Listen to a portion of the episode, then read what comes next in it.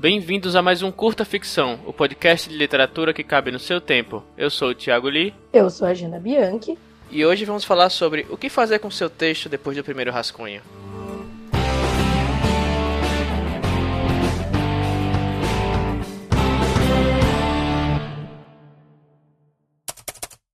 Bom, com o caos de fim de ano, acabou ficando complicado pra gente gravar episódios. Tanto é que a gente atrasou uma semana, mas a gente não queria deixar nossos ouvintes sem o curta ficção. Então resolvemos experimentar um modelo um pouco mais flexível. Eu e a Jana, a gente gravou nossos áudios separadamente. Né? Fiquem tranquilos que para não perder qualidade no conteúdo, a gente escolheu testar esse caminho em uma série de episódios mais técnicos, muito mais pedidos, né? E para apresentar o tema, a Jana preparou uma introdução bem bacana, então fique com ela. Oi, gente. Todo mundo sabe que escrever a primeira versão de um texto é só um degrauzinho numa escada enorme até você chegar num conto ou num romance finalizado, polido e com a melhor qualidade possível. Mas quais são os passos necessários para chegar nesse texto final? E quais elementos você deve considerar para melhorar o seu texto? A gente vai partir aqui da suposição que você terminou de escrever a primeira versão do seu texto, do seu livro, do seu conto, do seu romance. Nesse ponto, o texto é justamente um rascunho, é só um rascunho mesmo, uma primeira versão. Você provavelmente fez várias anotações reais no papel, no computador ou na sua cabeça, de coisas que você quer mudar, personagens para co cortar, cenas para incluir, tramas para consertar, para abordar de um jeito mais profundo ou menos profundo. Se você não fez, é importante considerar fazer nesse momento, porque são raríssimos os casos em que um texto sai pronto da cabeça do autor. Se você ainda tem muitos elementos sem definição nesse momento, não se preocupa. É totalmente normal que nem tudo esteja claro na sua mente. E para discutir como resolver essas questões, vamos por partes, né? Como diz o, o Jack Stripador, uma versão mais recente, o George Martin. Então, para começar, o Lee vai falar para vocês qual que é o primeiro passo que você deve tomar assim que você colocar o ponto final no seu rascunho. E esse passo é deixar o seu texto descansar. Como a Jana disse, são raríssimos os textos que saem prontos da cabeça do autor. Até por uma questão de produtividade, é basicamente inviável você ficar polindo as frases conforme escreve, até conseguir transformar sua ideia em um texto que a expresse a sua ideia perfe perfeitamente. Mas fora essa questão, existe uma outra coisa que impede que o texto chegue em sua forma ideal logo de primeira, que é o cansaço e o olho viciado do autor. É bem comum a gente escrever um texto e logo depois notar que repetir a mesma palavra em um parágrafo, por exemplo. O mesmo acontece com a história. Uma reviravolta, um diálogo que parecem super adequados quando você escreve, podem não ser tão legais assim. E você mesmo vai conseguir perceber onde seu texto precisa de intervenção assim que se afastar um pouco do texto e deixar sua cabeça esquecer o que você mesmo escreveu. E o tempo para sua mente se afastar o suficiente do texto, a ponto de você ser capaz de enxergar as falhas, vai depender muito de escritor para escritor. Tem gente que diz que alguns dias já são suficientes, tem gente que recomenda longos períodos de afastamento, tipo três meses, por exemplo. O que é importante é que você não se precipite nessa etapa. Se você pegar o texto para reler depois de um tempo e já for capaz de ver os efeitos, ou mesmo se admirar com coisas legais que você escreveu e das quais tinha esquecido, já é um sinal de que é um bom momento de voltar. É, e muito escritor fica um pouco ansioso, um pouco aflito nessa etapa, né? Porque é um período que parece um pouco perdido.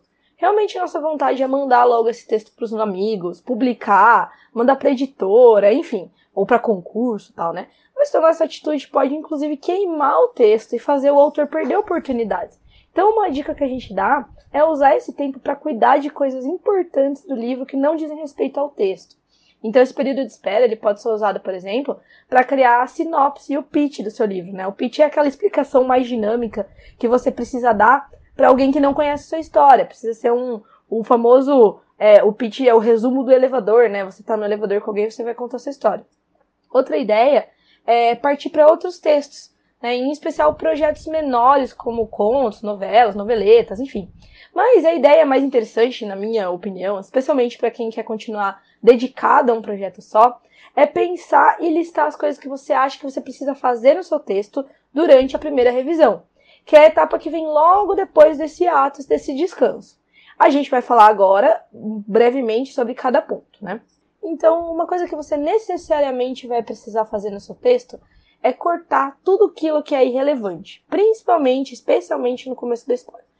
Por quê? Porque a gente tende a carregar o começo de informação. E mais os primeiros parágrafos, como a gente já falou várias vezes aqui no Curta Ficção, são justamente aquela parte do texto que precisa ser mais enxuta, mais objetiva, mais direta. Então, tira um tempinho para analisar o seu texto e fazer cortes em duas camadas. Na primeira camada, você vai cortar conteúdo.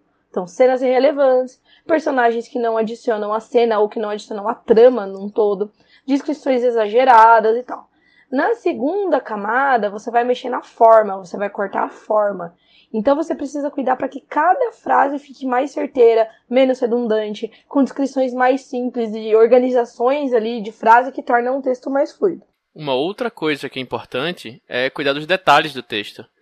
Ao mesmo tempo em que é preciso cortar, né, como a Jana já disse, a segunda passada pelo texto é um bom momento para adicionar coisas.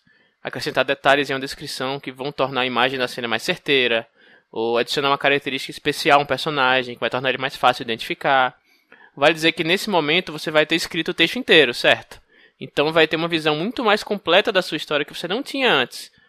Né, a Jana vai falar um pouco mais sobre isso, mas é interessante acrescentar conteúdos no começo da história que farão uma ponte com o que acontece lá na frente da história. E a primeira revisão também é um momento importante para você criar simbolismo para sua história. O Stephen King defende que o tema do seu texto só aparece depois que você escreve a história inteira. Enquanto alguns outros autores acham que não, que é bom você já saber o tema, ou os temas né, que você quer abordar na sua história assim que você faz o outline. Mas de uma forma ou de outra, é na revisão que você vai conseguir imbuir o texto inteiro com esse simbolismo apropriado. Então é a hora de você acrescentar cenas, nomes, frases que reforcem o tempo todo o tema da história e tal. Você pode, inclusive, modificar as cenas que você já escreveu para que elas fiquem mais alinhadas com seus temas. Em especial se você criar ou se você pensar em temas ao longo da história, depois que você já começou a escrever. Uma outra coisa a se fazer na primeira reescrita do texto é adicionar o foreshadowing. Para quem não sabe, esse termo em inglês foreshadowing significa você colocar no início do texto, ou no meio, digamos assim, é, dicas, tipo easter eggs, digamos, podemos dizer, para coisas que irão acontecer na frente, para que quando realmente acontecer não seja uma surpresa. Por exemplo, se você já leu Harry Potter, é, a primeira cena em que mostra o Snape encontrando Harry Potter pela primeira vez, ele não olha para a cicatriz de Harry, que é onde todo mundo sempre encara, né, que é a cicatriz. Ele olha para os olhos de Harry. E para quem sabe, né, ele olha para os olhos de Harry porque lembra dos olhos de Lily, né, que é a mãe de Harry, que por quem Snape era apaixonado. Então, normalmente, se você está escrevendo um livro de primeira, você não vai pensar nesses detalhes. Mas depois que você termina e você começa a ter essas coisas delineadas na sua cabeça, aí sim você vai inserir essas coisas lá atrás. E isso sim é o foreshadowing. E continuando, se você costuma escrever com outline, você boa parte das dicas e das referências precoces a coisas que vão acontecer lá para frente já foram consideradas. Se você é do tipo mais jardineiro que vai escrevendo conforme as ideias vão vindo, Provavelmente você vai precisar fazer um trabalho mais pesado na hora de plantar dicas ao longo do texto para que reviravoltas lá na frente não soem como um deus ex machina. E de um modo ou de outro, só tendo a história completa é que você vai conseguir distribuir direito o foreshadowing para que seus, suas viradas de roteiro, seus plot twists não fiquem nem muito escancarados nem muito pobres de justificativas. E essa também é a hora de você consertar algumas incongruências ou fechar os famosos buracos.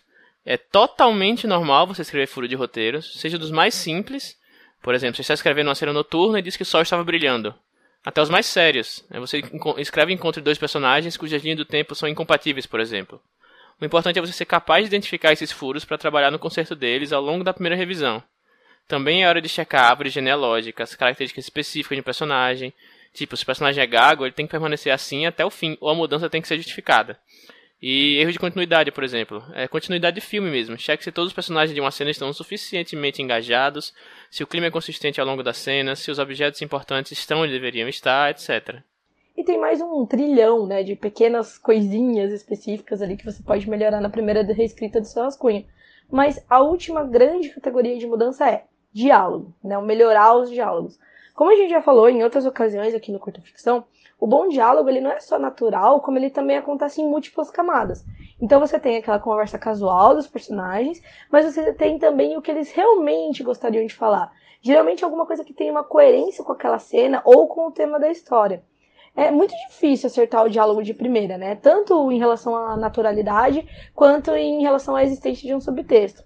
Então, durante a primeira reescrita, a primeira revisão do texto, é muito importante você calibrar isso. Outra coisa que torna a correção dos diálogos mais fácil, depois da escrita de todo o texto, é que os seus personagens vão naturalmente amadurecendo e consolidando a voz deles ao longo da história. Então é muito comum você começar com um personagem falando de um jeito, tendo uma personalidade, que obviamente influencia o jeito de falar, né? E terminar a história com um personagem totalmente diferente, né? Ele vai se meio que se ajustando.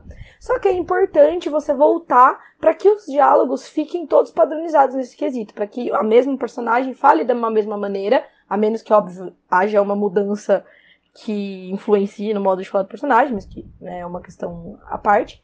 E então você precisa voltar e padronizar tudo. Depois disso, teoricamente, o seu texto vai estar pronto para a próxima etapa. E essa próxima etapa é a leitura beta. E aí, assim, bom, as pessoas trabalham de formas diversas com os leitores beta, né? Mas a mais comum delas é enviar o texto para esse leitor de confiança, que é o leitor beta, só quando as coisinhas que a gente falou agora estiverem resolvidas ou suficientemente mexidas para que chegue pelo menos num ponto em que você acha que o seu leitor vai entender o que você quis dizer. É, você tem que ter em mente que você ainda não precisa ter o texto ideal, no quesito da forma. Porque o texto ele ainda vai passar provavelmente por uma nova revisão depois que você inserir coisas novas ou deletar coisas ao longo é, depois da leitura beta. E esse texto também ainda vai passar por um copy desk, vai passar por uma revisão, né, de profissionais ou seu próprio. Então, é, a forma não é muito importante nesse momento, mas a história tem que estar o mais próximo possível do que você acha que é ideal. Aí vai ser a hora de colocar a sua história à prova, né, para ver o que os primeiros leitores acham dela. Mas sobre esse tema, que é a leitura beta, a gente vai falar só no próximo episódio dessa série, que vai ser daqui a alguns episódios. Bom, então é isso, gente. A gente fica por aqui essa semana. É, foi um episódio bem curto, né? Espero que vocês tenham paciência com a gente. Tá sendo uma época bem difícil, assim, é, várias questões, fim de ano, o Rodrigo tá viajando, etc. Mas a gente queria trazer o conteúdo para vocês, né? Com, pelo menos com um pouco de regularidade. E vamos esperar o que, é que vocês acharam desse episódio, do desse formato, né? E provavelmente em breve a gente vai continuar nessa, nessa série de, de episódios. Aí o próximo a gente vai falar sobre leitores betas, como a Jana falou. E, então é isso, espero que tenham gostado. E se ficou alguma dúvida sobre esse processo de primeira reescrita do seu texto, você pode mandar um e-mail pra gente no contato arroba curtaficção.com.br. Você pode mandar também um tweet lá no arroba curtaficção ou um inbox na nossa página do Facebook, que é o podcast Curta Ficção. Você pode também comentar no site, que lá os comentários ficam disponíveis para as outras pessoas verem e discutir. Como eu acabei de falar, o tema da, do próximo episódio dessa série é leitura beta. Então a gente queria aproveitar e pedir para que vocês enviem para a gente questões ou dúvidas ou comentários que vocês têm a respeito desse assunto para ajudar a gente a encaminhar esse episódio sobre leitura beta. Bom, falando de jabás, tanto eu como a Jana temos novidades para falar hoje, né? É, primeiramente, queria falar de novo do meu serviço de leitura crítica, que caso você queira que seu conto ou seu romance que não está inacabado ou até acabado mesmo, queira passar por uma leitura um pouco mais apurada tal, pode me colocar o link aí embaixo, manda um e-mail, fala comigo pelo Facebook. O pessoal que está utilizando o meu serviço está curtindo bastante, tem vários depoimentos lá, é bem legal. E mas meu jabá principal que eu queria falar é uma novidade na qual estou muito alegre em poder compartilhar isso com vocês.